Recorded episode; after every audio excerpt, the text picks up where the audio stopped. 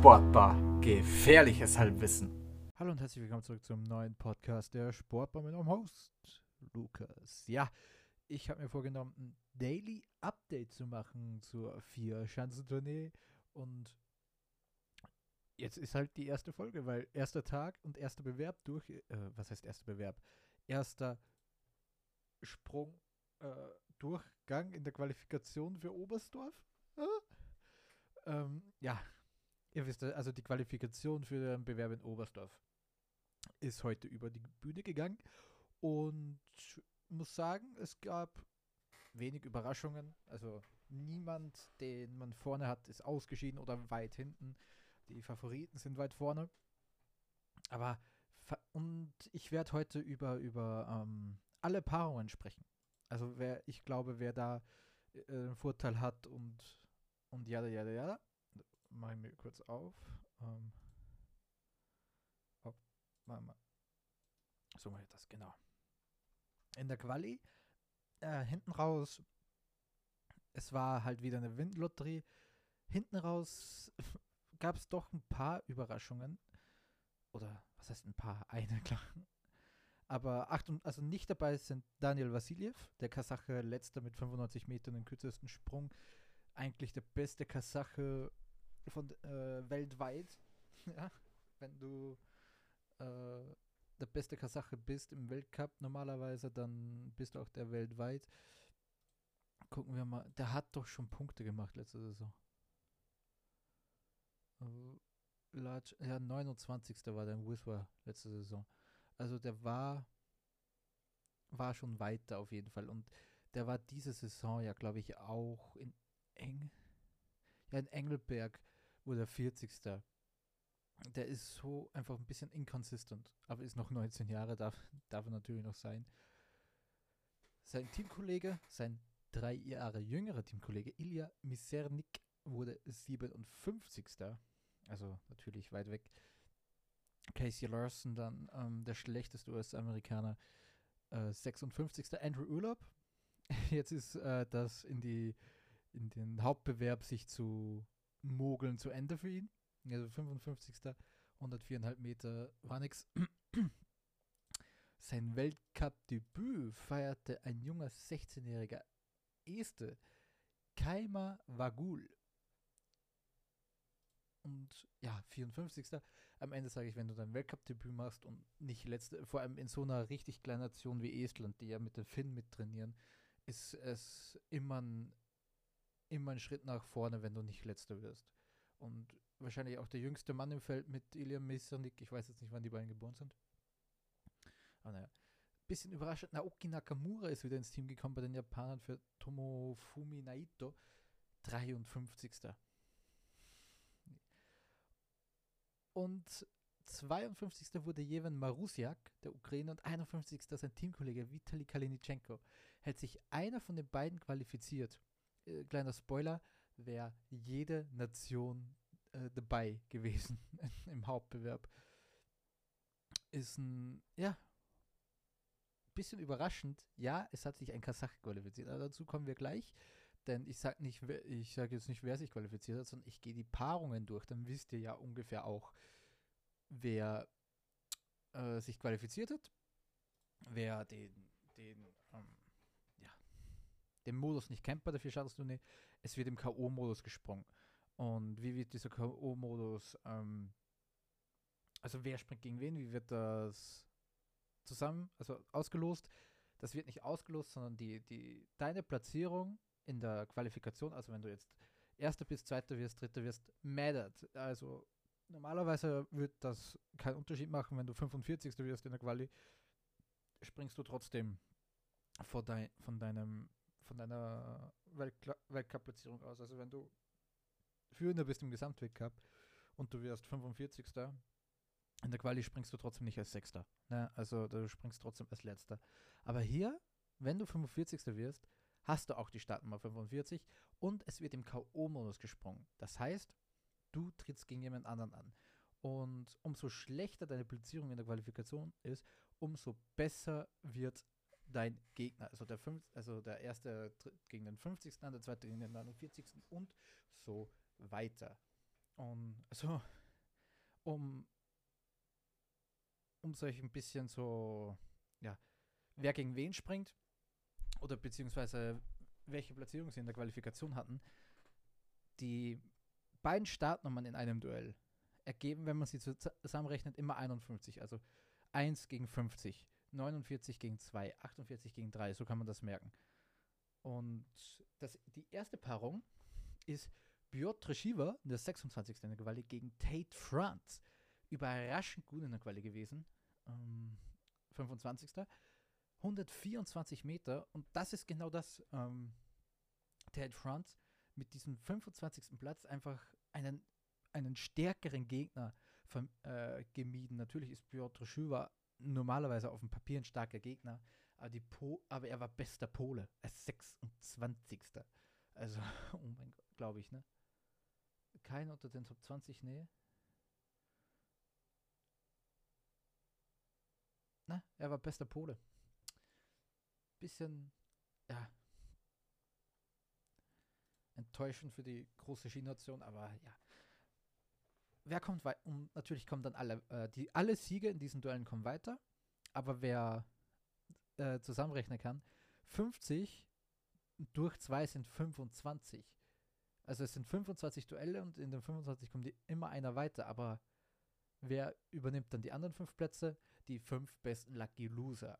Also wenn du zwar dein Duell verlierst, aber du vom punktemäßig her der beste, äh, der, der, ähm, der beste Verlierer bist oder der zweitbeste oder drittbeste, kommst du trotzdem noch im zweiten Durchgang. Das gab schon öfters, dass ein Lucky Loser Zweiter war dann am Ende. Und früher generell, wo es, äh, wo die ersten zehn fix qualifiziert waren, so glaube ich bis 2012 oder 2013 oder so, war es auch oft so, dass die halt die Quali ausgelassen haben und dann als 50. gesprungen sind. Dann war 1 gegen 50, weil nicht Gregor Schlierenzau gegen Simon Ammann. Und das, das war schon heftig, aber, aber ich bin froh, dass es diese Fix-Qualifizierten nicht mehr gibt. Denn es ist halt irgendwo unfair. Genau, und in, also im ersten Duell, ich will Tate Franz sagen, aber natürlich der, der kleine e-, Edge geht an Piotr Shiva einfach wegen dieser Erfahrung. Ich kann mir vorstellen, wenn Piotr Shiva ist in der Quali 120 gesprungen und ja genau 120 und der kann das nochmal wiederholen. Auch wenn er nicht in Form ist, der springt wieder 120, 121 Meter. Bei Tate France, beim 18-jährigen ähm, US-Amerikaner, bin ich mir nicht so sicher, ob er es so easy nochmal wiederholen kann. Deswegen gebe ich hier den Slide Edge zu Piotr Shiva. Das zweite Duell ist David Kubacki gegen Kilian Bayer. Ich nenne den ersten im Duell immer zuerst und das ist der, der was am schlechteren platziert war in der Quali ist ein, auch ein ausgeglichenes Duell vom Namen her. Natürlich müsste man sagen, ja, Kubacki ist leichte Favoriten, in der leichten Favoritenrolle, aber bin ich mir nicht wirklich sicher. Ich, das ist wirklich offen. Aber wenn ich muss, gebe ich trotzdem einen Slide Edge zu Kilian Bayer. Ati Aigro gegen Ansel Laniszek. Das ist halt auch das Pech. Ähm, wenn ein guter einen schlechten Sprung macht. Arti Aigro wurde 28. in der Quali. Hätte eigentlich wirklich ein, ein großes Kaliber gedodged. Aber ey, jetzt muss er trotzdem gegen Angel, Angela Nischek ran. Ist für mich ein ganz klares Ding. Der Slowene wird dieses Duell gewinnen. Dann Duell Nummer 4. Äh, Daniel Czufenik gegen Simon Ammann. Da bin ich mir jetzt auch nicht mehr so sicher. Ähm, Ammann ist ja 42 äh, Jahre alt und aber Jofenik ist so schlecht in Form gerade, denn der ist wirklich nicht auf der Höhe. Das könnte ein offeneres Duell sein, als, glaube ich, jedem Österreicher liebes. Aber ich muss es tun. Ich sage, Daniel Jofenik gewinnt das. Aber haarscharf gewinnt er das. Und übrigens, ne? Ähm, du kannst als Lucky Loser mehr Punkte geholt haben als ein anderer Sieger, aber trotzdem draußen sein. Also du kannst gewinnen mit 95 Metern und kannst im zweiten Durchgang stehen, aber verlieren mit 125 Metern, aber, sie, aber es reicht halt nicht für die Lucky Loser und bist draußen. Also das Duell zu gewinnen ist elementar. Das ist wirklich elementar. Ja, äh, Domen Preutz gegen Remo Imhoff brauche ich auch nichts sagen. Domen Preutz gewinnt das Remo Imhoff. Äh, auch genau dieses Pech. Der wird 21. in der Quali, macht das super und kriegt aber trotzdem den schwierigen Gegner. Domen Breus ist richtig gut in Form. Und dann auch Christopher Eriksen Sündal gegen Roman Kudelka. Kudelka einen tollen Qualisprung gehabt, 20 ist da geworden. Und ja, Christopher Eriksen Sundal zeigt so langsam an, okay, vielleicht komme ich ein bisschen in Form. Aber er ist trotzdem immer noch eine Wundertüte. Und Roman Kudelka, wenn er den Qualisprung noch mal so machen kann, er mag ja Oberstdorf, ist gefühlt da immer gut gesprungen, dann kann ich mir vorstellen, dass der einzige Tscheche ähm, im Weltcup durchkommt. Daniel Andre Tande gegen Alex Inser. Ja, Tande. Die Quali, wobei Tande momentan ein bisschen schlecht in Form ist. Alex Inser, guter Qualisprung, kommt so langsam. Ach, weißt du was? Ich sag Alex Inser. Gregor de Schwanden gegen Timmy Seitz. Gregor de Schwanden in der Quali ein bisschen, ja, hinten nach. Schlechteste Schweizer in der Quali. Und gegen Timmy Seitz, aber da muss ich dir Schwanden gehen, der hat schon ein Podium diese Saison. Timmy Seitz aber natürlich ein großer Favorit, ähm, um die Lucky Loser Wertung reinzukommen. Also das ist das Duell, wo sich Leute, die vielleicht in, in sich knapp in der Lucky Loser Wertung, also hoffen mit der Lucky Loser Wertung in den zweiten Durchgang zu kommen, die zittern bei diesem Duell, weil einer von dem wird einen Spot ähm, beanstanden. Das nächste ist dann Wladimir Zukrawski gegen Clemens Eigner. Clemens Eigner einen tollen Qualisprung gehabt gegen Wladimir Zukrawski und da zählt für mich bei Clemens Eigner auch, wenn, wenn Zukrawski so einen Sprung hat wie am Anfang der Saison, dann gewinnt er das, Clemens Eigner aber ist halt eine Bank. Und das war halt immer das Problem von Clemens Eigner. Er war eine Bank, aber immer so zwei Stufen unter Weltklasse. Der kann dir, also hier 137 Meter ist die Hill Size, 120 der K-Punkt oder 122, ne 120 glaube ich. Der springt der, in, der, kann, der kann dir da 100 Mal runterspringen und der springt der 95 Mal zwischen 115 und 130 Meter rein. Zwei sind vielleicht kürzer, drei sind vielleicht weiter. Und der ist eine Bank dafür. Der ist eine Bank dafür. Das ist halt das, warum es nie wirklich für den ganz großen Erfolg bei ihm gereicht hat. Aber wenn ein normaler Clemens eigener Sprung wird, ähm, ist er für mich Gewinner dieses Duells oder auf jeden Fall mit der Lucky Loser Wertung durch. Giovanni Presadola gegen Halva Igna Granerud. Und genau das ist passiert. Giovanni Presadola ein bisschen schlechtere Quali gesprungen. Kriegst du Granerud. Ja. Wobei Granerud jetzt auch nicht so in dieser Top, Top, Top, Top, Top Form ist. Aber er ist trotzdem Dark Horse für mich für den Gesamtsieg in der ähm, vier Chancen noch nicht, denn du darfst halt diesen Mann nie abschreiben.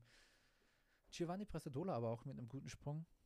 Ein Kandidat ähm, für die Lucky Loser Wertung. Auf jeden Fall. Maciej Kott gegen Manuel Fettner. Kott ja reingekommen wieder ins polnische Team. Und ja, Manuel Fettner, der haushohe Favorit. Maciej Kott mit diesem 36. Platz eigentlich genau dort, wo seine Form momentan hinzeigt. Ein bisschen schade. Der hat schon Weltcup-Springen gewonnen, Machikot. Aber so schnell kann es gehen in, in, diesem Sport. Ne? Ein bisschen Selbstvertrauen geht ein bisschen flöten und auf einmal bist du hinten nach. Du machst Fehler, die du nicht gemacht hast und kriegst die dann nicht mehr aus dem System. Kamis doch gegen Lurukos. Bei Kamis doch dasselbe. Wieder rein in den gerutschten Kader und weit, weit, weit weg. Das ist ein der hat 39 Weltcupsiege, der ist dreifacher Vierschanzenturniersieger und trotzdem muss ich halt sagen, ja, Lurokos auf jeden Fall. Man darf Kamis doch auch nie abschreiben, aber ich glaube nicht mal, dass Kamis doch sich über die Lucky Loser Wertung qualifiziert, weil der so außer Form ist. Benjamin Östwold gegen Ren Nikaido. Äh, Ost, Östwold, äh, von dem hält Alexander Stöckel, sein Trainer, richtig viel. Jetzt wieder ähm, ziemlich ohne Probleme qualifiziert. Also natürlich jetzt 38. zu werden, hört sich nicht krass an, aber der hatte ähm, gute, ja, gute 15 Punkte Vorsprung auf den 51. Also da war schon ein bisschen recht viel Platz dazwischen. Generell, ich habe halt die, die, ähm, die, die, Qualifikation nicht äh, mitverfolgen können. Aber es war witzig. Also lange Zeit war zwischen Francesco Ciccon und äh, Schischnol, den anderen, ähm, der gesprungen ist, acht Punkte Rückstand und, und Schischnol war, sage ich mal, fünfter und Ciccon sechster und beide waren qualifiziert mit acht Punkten Unterschied. Also da sind ein paar in dieses Auff Auffangbecken reingesprungen. Das war halt wirklich so ein, ich nenne das immer so Auffangbecken, wenn große Punkterückstände sind, wo sich viele reinqualifizieren. Wo es halt dann richtig, weil wenn es da um, um ein paar Zehntel geht, dann, dann gibt es halt so ein Ballpark, ja, 115 Meter, 114 Meter so ungefähr. Aber hier war es wirklich so, okay, weil der Wind auch so gedreht hat, dass sich so, so große, kurzzeitig so große Punkterückstände ähm, gegeben haben. Und wie gesagt, das sind ein paar haben sich da gerettet. Junjiro Kobayashi, Anti-Alto sind genau in diesen, in diesen Bereich dazwischen reingesprungen. Also die hatten Glück, dass da ein bisschen viel Raum war dafür. Generell Qualifikation, du hast dich mit 103 Metern qualifiziert. Äh, Kasper Rivalto, der hat da aber auch 20 Punkte plus bekommen. Ja. Renny Keido, sein Gegner, ein toller, einen tollen Qualisprung gehabt. Und das ist genau das. Du hast einen brutal guten Qualisprung zwar ist er auch noch 123 Meter äh, 123,5 Meter gesprungen, der kürzeste in den Top 20, glaube ich. Ne, der zweikürzeste in den Top 20. Alex Insam war noch kürzer, aber mit die, die schlechtesten Windbedingungen gehabt. Und so hat er sich halt mit Benjamin Östfold einen leichteren Gegner bekommen. Benjamin Östfold, den Jungen muss man Zeit geben, der ist 22, war jetzt äh, öfters mal bei den, dabei bei den Weltcups oder war es jemand anders? Wait a minute. Weil der wird mir hier. Nee, der war nicht dabei. Ah, wie hieß denn der? Das war doch nicht Benjamin Ostfold. Warte mal, das muss ich kurz gucken. Dann ist Benjamin Ostfold neu ins Team gekommen. Wer war denn das, denn Engelberg dabei war? Eieiei. Jetzt komme ich ganz durcheinander schon mit den Namen. Ähm.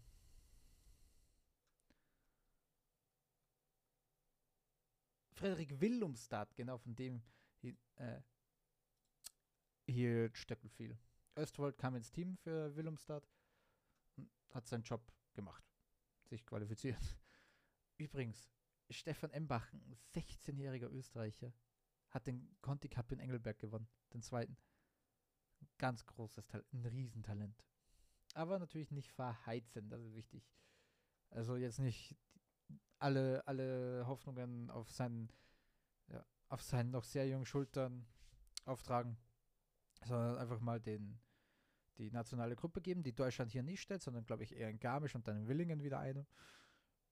Und Österreich wird, glaube ich, auch zwei stellen. Äh, ich hoffe es, oder wahrscheinlich halt nur eine und dann wieder eine beim Fliegen am Kulm. Aber naja, ich mag nationale Gruppen. So, weiter im Text. Alexander Schischnol gegen Stefan Leier. Ja, ganz klar Stefan Leier. Also Schischnol auch nicht in Form. Und, und auch bei ihm, Lucky Loser Wertung, glaube ich nicht. Nächste äh, Paarung Taku, Takeuchi gegen Jan Hörl, auch äh, easy. Jan Hörl stand schon dreimal auf dem Podium dieses Saison, Taku, Takeuchi nicht schlecht. Also wirklich, wirklich für den, den 36-Jährigen, der wieder zurück in den Kader kommt, macht einen guten Job, hat gepunktet in Engelberg zum Beispiel, qualifiziert sich regelmäßig, anders wie zum Beispiel sein Teamkollege Naoki Nakamura. Aber Jan Hörl ist halt so auf einem anderen Level. Das nächste, Anti-Alto gegen Marius Lindwig. Ja, die Finn äh, waren. ja. Äh, alle schlecht äh, im wie nennt man das? Ach, jetzt ist mir das Wort entfallen. Ich habe ich hab lange arbeiten müssen heute. Im Kollektiv schwach, aber alle haben es geschafft, knapp. Ähm, ja. Marius Lindwig, auch wenn er nicht Topform ist, Anti-Alto, traue ich mehr zu, aber das ist, ja, ich, ich will es nicht nochmal sagen. Schlechte Quali springen und dann passiert sowas. Yonshiro Kobayashi gegen Pius Paschke. Yonshiro Kobayashi hatte Ansätze, aber nicht gegen Pius. Nicht gegen Pius Paschke, Alter. Der ist zu stark. Pavel Warsack gegen Yuyo Kobayashi. Easy Game. Yuyo. Yuyo holt das Pavel Warsack, wird auch schwer für die Lucky Loser Wertung. Andrea Camperega. der junge Italiener, gegen Stefan Kraft. Easy. Campräger aber hat für mich so eine Wildcard für die Lucky Loser Wertung. Der kann Sprünge raushauen, der hat das schon gezeigt. Und ja, es sind alle Italiener qualifiziert, denn im nächsten Duell Francesco Ceccon gegen Michael Heiberg. Heiberg ganz klarer Sieger da. Francesco Ceccon ja der, der ähm, schwächste Italiener. Den traue ich auch in der Lucky Loser Wertung einfach nichts zu, weil er es nicht gezeigt hat bis jetzt auch, dass er im Weltcup ähm, irgendwie in die Nähe der Punkte springen könnte. Nächstes Duell ist Nico Kütosau gegen Johann Andre Vorfang. Ja, Vorfang, Kütosau auch.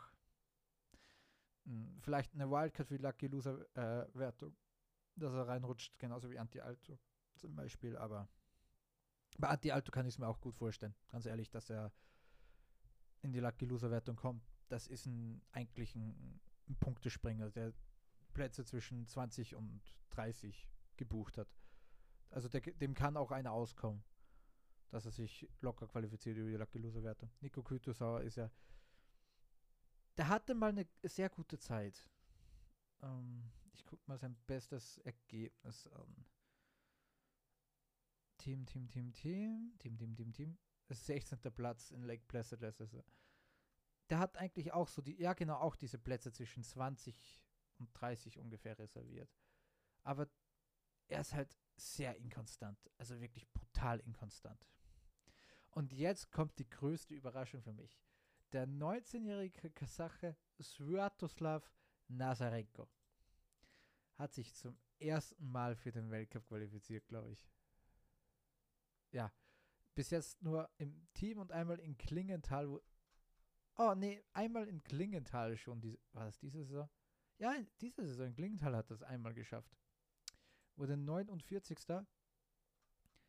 Jetzt ist er halt 46. Äh, geworden. Ne, 47. in der Quali, muss gegen Philipp Raimund. Ja, und das hat sich, Philipp Raimund springt eine super Quali, jetzt kriegt er, hat er den Reward verdient und alles andere als ein Platz zwischen 50 und 47 wäre für Nazarenko ein Riesenerfolg. Ein Riesenerfolg. Peter Preutz äh, Eto ihnen gegen Peter Preutz, ja. Also der hat, hat den weitesten Sprung in der Quali gehabt. Eto ihnen, also der ist ja auch noch reingerutscht. Da. Eric Berger gegen Karl Geiger. Karl Geiger. Da brauchen wir nicht reden. Eric Berger für ihn ist auch gut wieder sich zu qualifizieren. Der ist auch 19 Jahre alt. Jetzt kommt mal die, die Qualifikation für den Hauptbewerb, dass die ähm, einwandfrei funktionieren, hat er in Engelberg geschafft, jetzt hier wieder geschafft.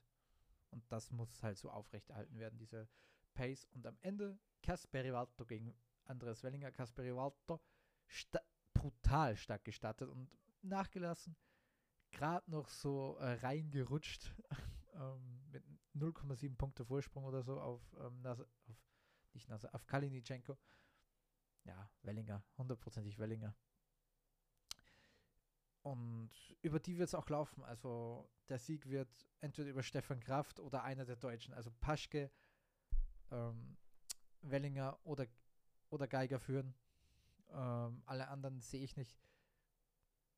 Und so wird es auch im Gesamtwecker. Das sind meine großen, ähm, nicht Gesamtwecker, für, für die Gesamtwertung, meine große Prediction.